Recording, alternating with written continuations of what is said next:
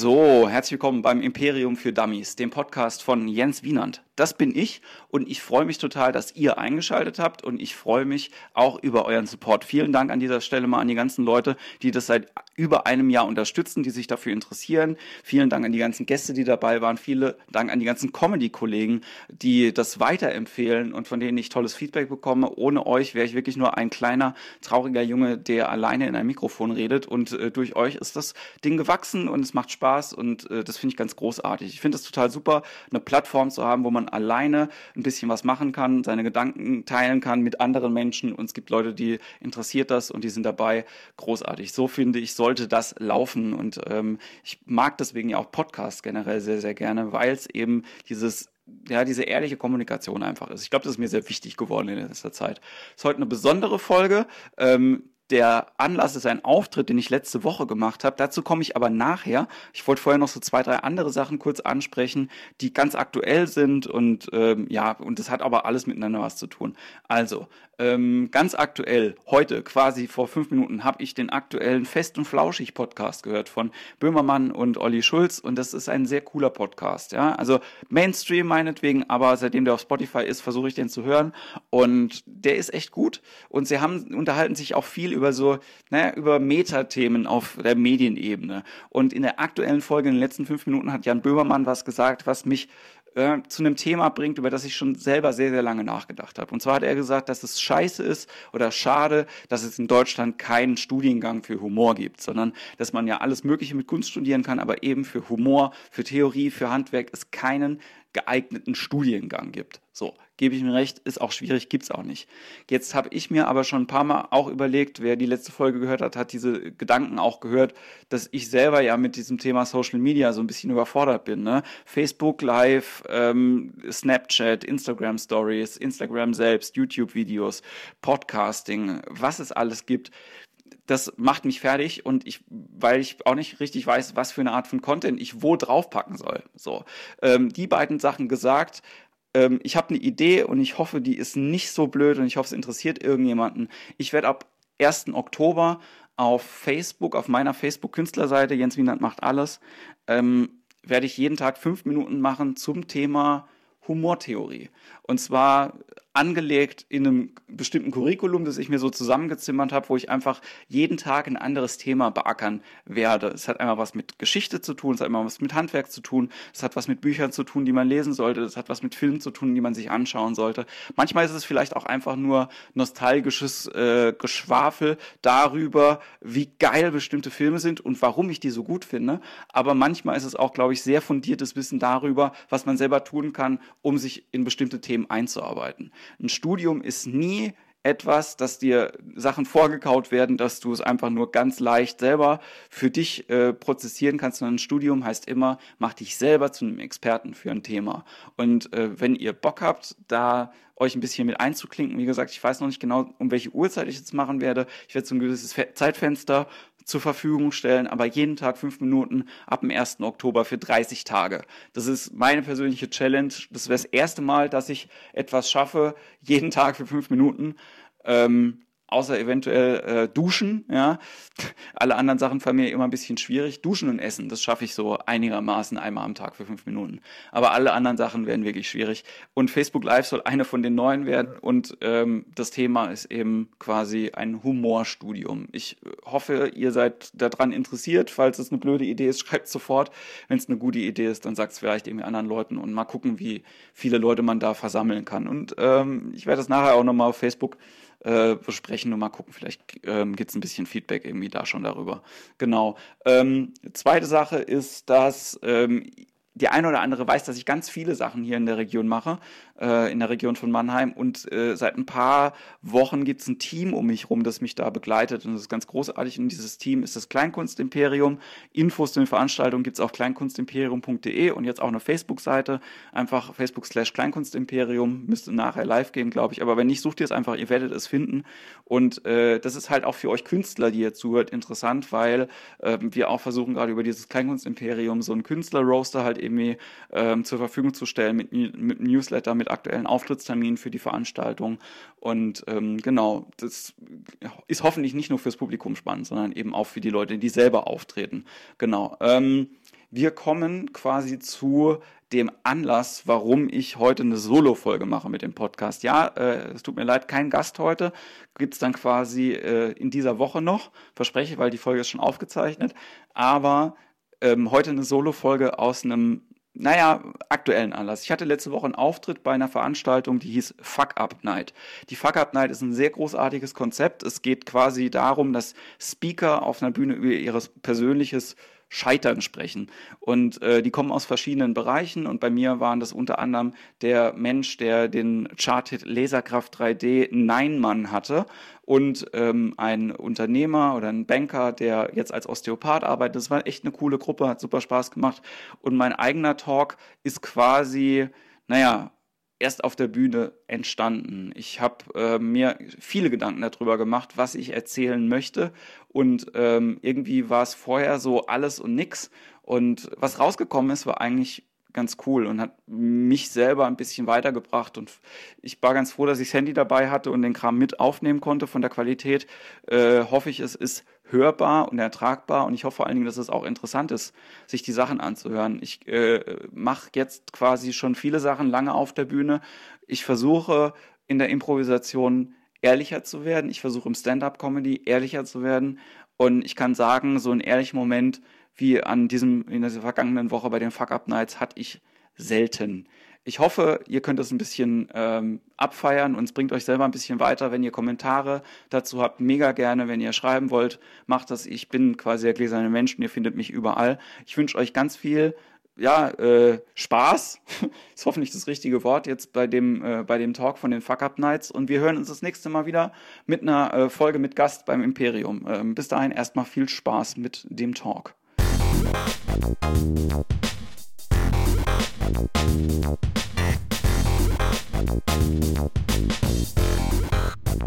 Genau, dann machen wir jetzt weiter. In der zweiten Hälfte unserer Fuck Up Nights heute darf ich ein Multitalent vorstellen.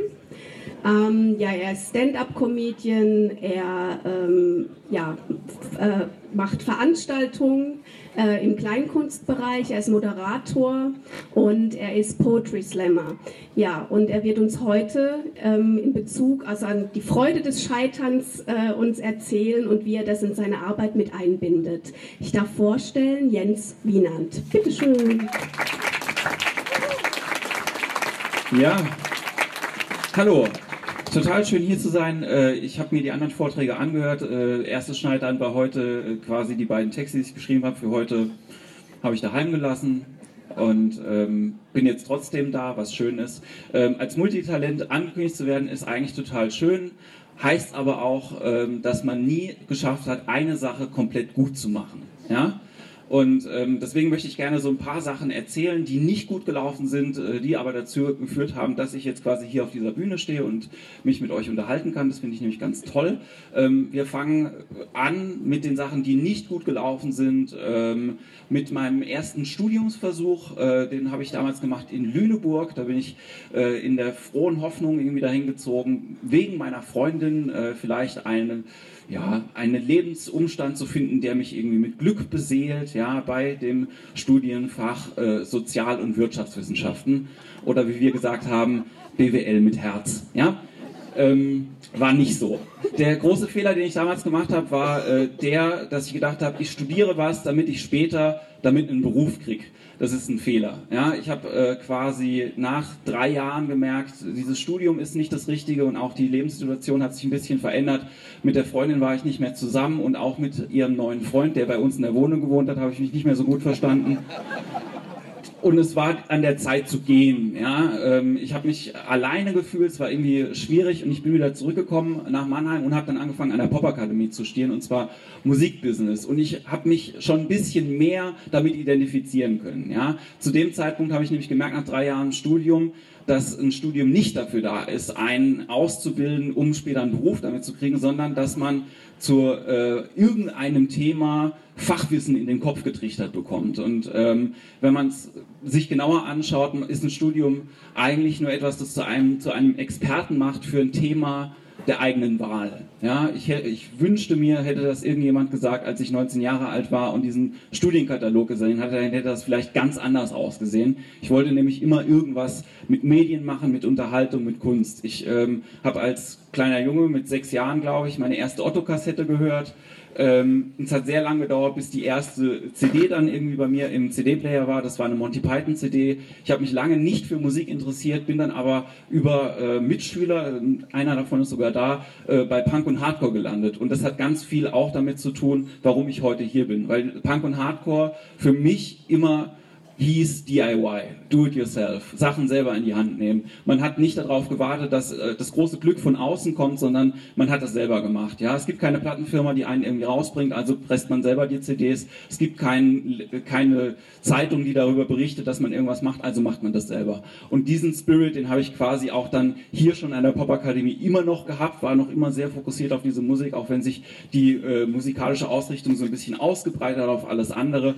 Und es äh, kam dann dazu, dass ich ich gedacht habe, naja, okay, ich probiere jetzt mal mit einer Sache richtig gut zu werden. Ich probiere mal, ob das stimmt, was ich hier in der Popakademie beigebracht bekomme und gründe ein Label.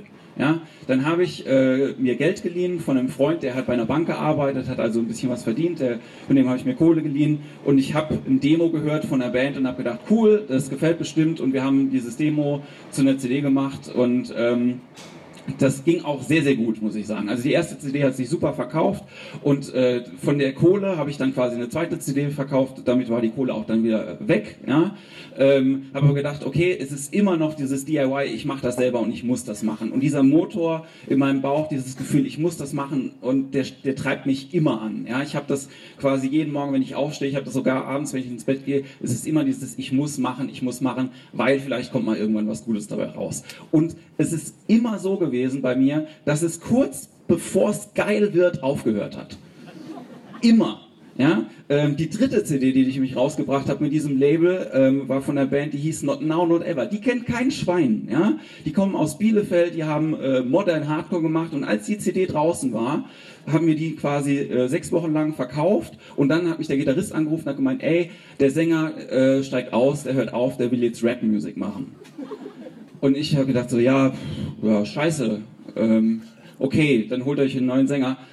Fun Fact ist dabei aber, dass der Sänger äh, den Namen Benjamin Griffey heißt und heute als Casper tourt. Also ich habe damals Casper auf meinem Label gehabt und äh, alles, was davon übrig geblieben ist, waren 500 CDs, die noch äh, von Now Not Ever bei uns daheim waren, die meine Mutter dann irgendwann bei eBay reingestellt hat mit dem Betreff alte Band von Casper. Und der äh, Spruch, deine Mutter verkauft Casper-CDs auf Ebay, stimmt also bei mir. Ein bisschen traurig eigentlich. Ähm, die zweite Sache, wo ich gedacht habe, das wird jetzt richtig gut, das macht, äh, das funktioniert bestimmt, war, dass ich angefangen habe aufzulegen, auch in der Zeit von der Popakademie. Äh, ich habe 2006 in Dortmund dann bei einem Metal-Label gearbeitet, habe da einen Kollegen kennengelernt, der äh, in einem kleinen Laden aufgelegt hat. Ich habe dann quasi den ersetzt manchmal am Wochenende und bin dann quasi nach Mannheim wieder zurückgekommen und habe gesagt, hey cool, das ist so neue Musik, die gibt's hier noch nicht. Ja, damals war Indie Rock ist gerade irgendwie angefangen groß zu werden mit Cassilian und so Bands. Und ich habe gesagt, das ist geil, das will ich machen. Und dann haben wir angefangen, so wollte ich so eine Indie Party hier nach Mannheim holen. Die gab's dreimal und dann nicht mehr. Und äh, wurde dann sechs Monate später mit einem anderen DJ quasi dann aber erfolgreich aufgezogen. Ja.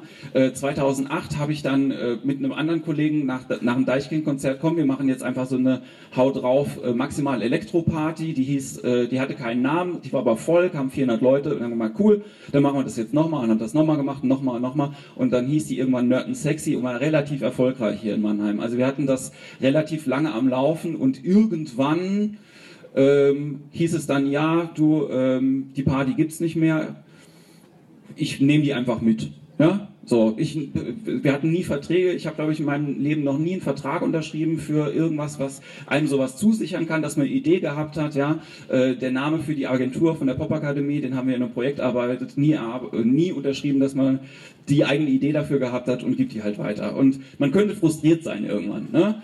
Ähm, ist man aber nicht, man macht das Studium fertig, man kriegt einen coolen Job, der äh, bei BB Promotion, das war auch alles super, aber es war irgendwie nicht erfüllend. Alle Sachen, die ich irgendwie selber, ich wollte mehr selber machen, ja, ich wollte selber äh, quasi Sachen anschieben, nicht nur als Mitarbeiter in irgendeiner Firma irgendwie äh, Pixel schubsen und als Webmanager irgendwie arbeiten, sondern ich wollte weiter selber Sachen machen.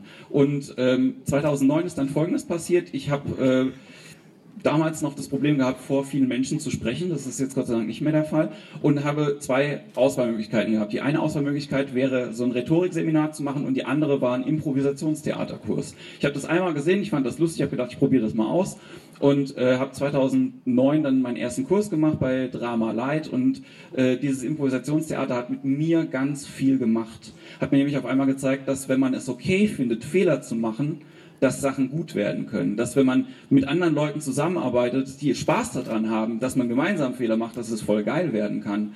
Und ähm, nach diesem ersten Kurs kam ein zweiter Kurs. Ich habe parallel dazu angefangen, Poetry Slam zu machen. Ersten Poetry Slam gewonnen, danach 50 verloren, ist auch egal. Aber man macht, ja, man ist selber am Machen. Und äh, ich habe Leute kennengelernt, von denen ich gedacht habe, ey, ähm, die müsste man eigentlich auf eine Bühne stellen, habe äh, angefangen Veranstaltungen zu machen, ähm, erst im Nelson, dann im Cineplex, dann hat sich das hier so ein bisschen ausgebreitet. In der Zwischenzeit mache ich hier, glaube ich, in 15 verschiedenen Locations in der ganzen Region Sachen und alle aus diesem DIY-Spirit. Und äh, was aber geblieben ist, ist immer noch dieser, dieser Drang und dieses Warten, dass es irgendwann mal gut wird und irgendwann erfolgreich wird. Und das passiert nicht. Ja?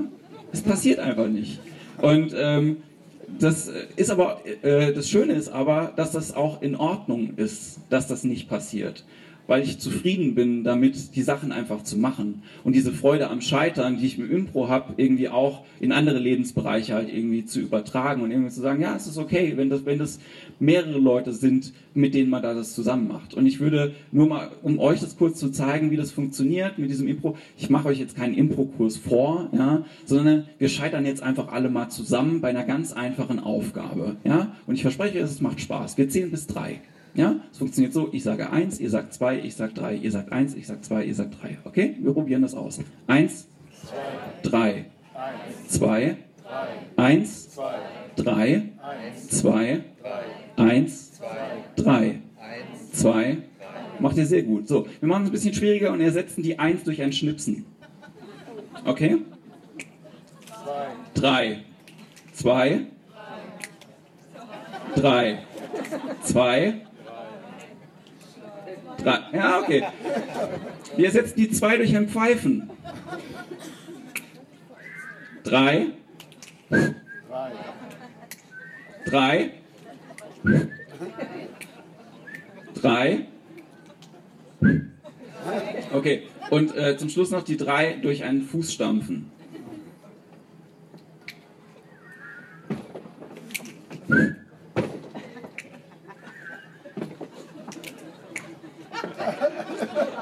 Ihr seht, wie gesagt, ähm, wir machen das zusammen und wir scheitern und es ist eigentlich total schön, sich, diese, äh, sich dieses Scheitern allgegenwärtig zu machen.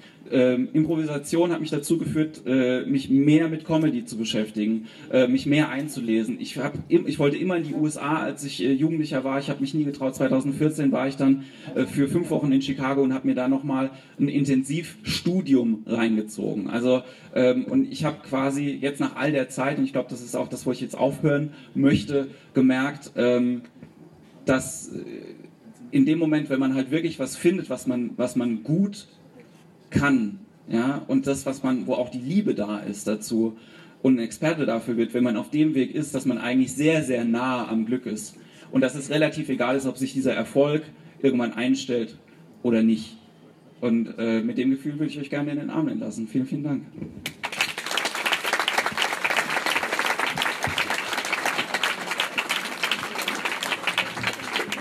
Ja, vielen, vielen Dank. Sehr gerne. Ja, yeah. Das war die Simone, der Wurfbox.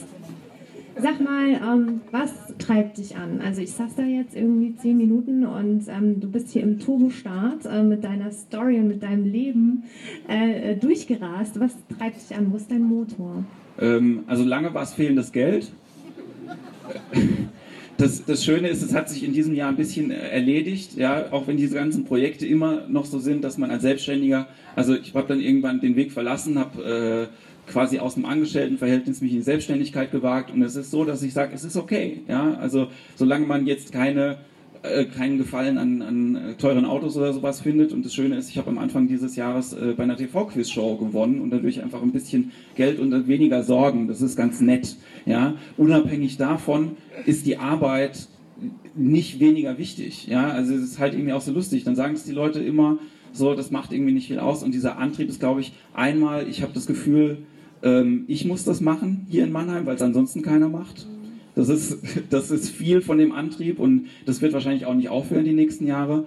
Und ähm, es ist halt auch immer noch dieses wirklich sich begeistern lassen von den Dingen, die dann passieren, wenn man Sachen anschiebt. Ja? Also auch die Veranstaltung, die ich mache, wer schon mal auf einer Veranstaltung war von mir, der kann ungefähr einschätzen, dass das alles mit einem gewissen ja, ich sage jetzt mal Herzblut irgendwie gemacht wird. Ja, auch die Leute, die da auf der Bühne stehen, es ist meistens einfach nur ein Mensch mit Mikrofon, der irgendeine Form von seiner Kunst macht. Ja, ich sage ja auch immer Kleinkunst, deswegen, das heißt ja nicht Kleinkunst, weil die Kunst klein ist, sondern nur weil der Aufwand klein ist. Ja, das ist kurz zur Historie. Aber die Kunst ist genauso groß als wie bei der Oper oder wenn große Lichtinstallationen sind. Und das finde ich halt faszinierend.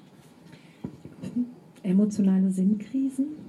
Ja, viele. Äh, ich habe das auch alles äh, gehabt mit, mit Burnout, ähm, auch durch dieses Machen. Ne? Also ich habe in einer, ähm, in einer einen Firma lange gearbeitet und habe gedacht, naja, okay, wir haben zwar zu sechs angefangen in der Abteilung, ich bin jetzt alleine, aber muss das machen. Ja? So. Und ähm, das war schwierig, das war äh, schwierig bis in, äh, bis in, also ich weiß nicht, wer von euch schon mal Kopfschmerzen gehabt hat drei Monate lang mit Kopfschmerzen aufwachen und einschlafen ist nicht cool. So. Und, ähm, und da habe ich dann gedacht, das muss ich halt einfach irgendwas ändern. So. Und dann wusste ich, der Job ist nichts mehr für mich. Und dann habe ich aber auch gemerkt, dass die, dass die Motivation im anderen Job und der Fokus vor allen Dingen auf das, was man, was man eigentlich machen möchte, auch dahin gelenkt werden soll. Und bist du da selber wieder rausgekommen oder hast du Menschen in deinem Umfeld gehabt, mit denen du dich austauschen konntest? Ähm, also äh, es gab Leute, die geholfen haben. Meine Familie hat immer hinter mir gestanden. Das ist total super, dass, äh, dass man eine Familie hat, die zwar das Produkt, was man macht, mega beschissen findet. Ja? Also wirklich Zitat, ja, du bist halt einfach nicht lustig. Ja? ist okay. Ist nicht das Schlimmste, was ich je gehört habe. Ja, top, immer noch meine eigene Freundin, die sagt, weißt du, auf der Bühne ist ganz okay, aber wenn ich privat kennenlernt, total enttäuscht. Ja? So, das ist mein Umfeld. Und trotzdem läuft es ganz gut. Nein, ich habe viele gute Freunde, bei denen man das eben hier äh, aushält. Aber äh, Nils wird wahrscheinlich wissen, man braucht halt manchmal auch professionelle Leute, die einem einfach mal das Weltbild so ein bisschen in die, äh, in die richtige Richtung rücken und die halt irgendwie auch sagen, ey, vielleicht macht man es mal so oder so. Und es ist total schön, jetzt selber irgendwie, ich gebe ja auch selber Improvisationstheaterkurse, dass man so Feedback auch von Leuten kriegt, die sagen, ey, das hat mir geholfen, irgendwie, ich bin nicht mehr so im Kopf, ich kann für drei Stunden total abschalten oder ich kann halt irgendwie, ich sehe Sachen nicht mehr so verbissen und das ist ganz cool. Ist dein, ähm, was du vorhin angesprochen hast, dein Glücksgefühl, was du oder was du auch als Glück empfindest, ähm, auch abhängig von den Menschen, von den Zuschauern, die bei dir sind und die dich tragen? Ähm, jein. Also es gibt Shows, wo, äh, wo das natürlich ich freue mich, wenn die, wenn die Shows gut besucht sind, ja, und äh, es sich rechnet, ja. Das heißt dann immer mehr oder weniger, es geht so aus, dass jeder seine Kohle bekommt und ich kann mir ein bisschen was davon wegnehmen, so, ja. Das, also keine Show, die ich mache, kostet mehr als 15 Euro, muss man auch dazu sagen. Das ist alles wirklich in einem sehr, sehr niedrigen, niedrigen Preisbereich. Und ähm, ich finde es aber cool, ähm, Leuten Chancen zu geben. Und ich sage immer, also Newcomer-Förderung ist nicht nur für Leute auf der Bühne, sondern auch für Leute, die die Chance haben, andere Leute zu sehen. Ja? Und wenn man dann halt irgendwie weiß, okay, cool, der hat dann gespielt und äh, danach kommt dann jemand und man wird im Auto mitgenommen und der hat sich die CD von dem gekauft, du kommst zu Leuten nach Hause, sie kaufen sich dann die Bücher von irgendwelchen anderen Künstlern. Das finde ich mega geil, weil man halt dann auch merkt, okay, man hat einen Schritt zu einer Karriere von jemand anderem beigetragen. Okay, super. Vielen Dank. Ja, ich danke euch. Danke euch. So, jetzt kann die Wurfbox kommen. Stopp, bleib mal nicht da. Ah. Wo dürfen wir hinwerfen? Zu euch. Wenn nicht, schmeißen Fragen? wir einfach rein. Und derjenige, der fängt, darf fragen. Es können auch persönliche Fragen sein. Ja, dann. Ne, hier vorne, der Herr hat sich gerade gemeldet. Kannst du mal reinschmeißen? Nein, nein, ich glaube, das war ein Witz. Irgendjemand? Ansonsten sprechen wir einfach nachher privat noch an. Ja. Ich versuche immer da zu bleiben nach den Veranstaltungen. Ja, wir haben, wir haben auch gelernt, dass man die Stille manchmal aushalten muss, weil manchmal dauert es kurz. Ja, das als, ja. als Comedian ist ganz schwierig, ja. Stille aushalten. Aber es Gutes Lernfeld heute. Guck mal hier vorne, hier schreit jemand. Siehst du? Also du sagst, du ähm, dir fehlt immer dieses Erfolgsgefühl und so, aber wenn du äh, sagst, dass du in 15 verschiedenen Locations spielst, das ist doch Erfolg. Ja, das ist eben das Lustige. Ne? Also ähm, die, der Erfolg ist, glaube ich, und das ist das, wo ich inzwischen mehr drankomme, zu merken, dass man ein Leben führen kann mit dem, was einen umtreibt. Das ist eigentlich das Coole. Ja? Und dass es halt eben nicht äh, so ist, wie ich mir das früher gedacht habe, dass man halt irgendwie sagt, so ja, man ackert halt viel in die eine, in eine Richtung rein Natürlich äh, ist, das, äh, ist das eine Art von Erfolg, aber es ist ein anderer Erfolg, als ich mir den vorgestellt habe. Ich dachte halt immer, das ist so, man, man hat jetzt eine Partyreihe und dann kommen dann halt irgendwie mehr Leute und dann muss man in eine größere Location umziehen und dann kommen dann noch mehr Leute und irgendwann ist es dann so, dass man quasi mit Geldscheinen in den Hosentaschen lachend nach Hause tanzt. Ja? Und das ist eben nicht so, sondern der Erfolg ist wirklich einfach zu sagen, ey, ähm, bewusst zu sagen, ich bin in Mannheim oder auch mal bewusst jetzt zu sagen, ich gehe ein Projekt nicht an. Ja, einfach auch mal zu sagen, so, ich mache die Sachen jetzt einfach mal weiter, ohne jetzt nochmal eine Baustelle aufzumachen, um diesen Motor in mir, irgendwie, der ist halt immer da. So, und ich weiß auch nicht, woher der kommt und der wird wahrscheinlich immer auch immer da bleiben, aber ich finde, solange der da ist, bin ich halt auch hier und das gefällt mir eigentlich ganz gut. Ja, das ist dein Antrieb, glaube ich. Also das spürt man auch dass du das äh, mit Vollgas machst. Großartig. Gibt es noch eine Frage? Ja, siehst du, man muss nur warten. Da hinten auch noch.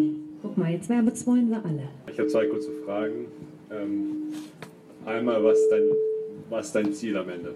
Also du sagst irgendwie, du willst erfolgreich werden. Heißt das, dein Ziel ist es am Ende, deutschlandweit bekannt zu sein oder was ist dein Ziel?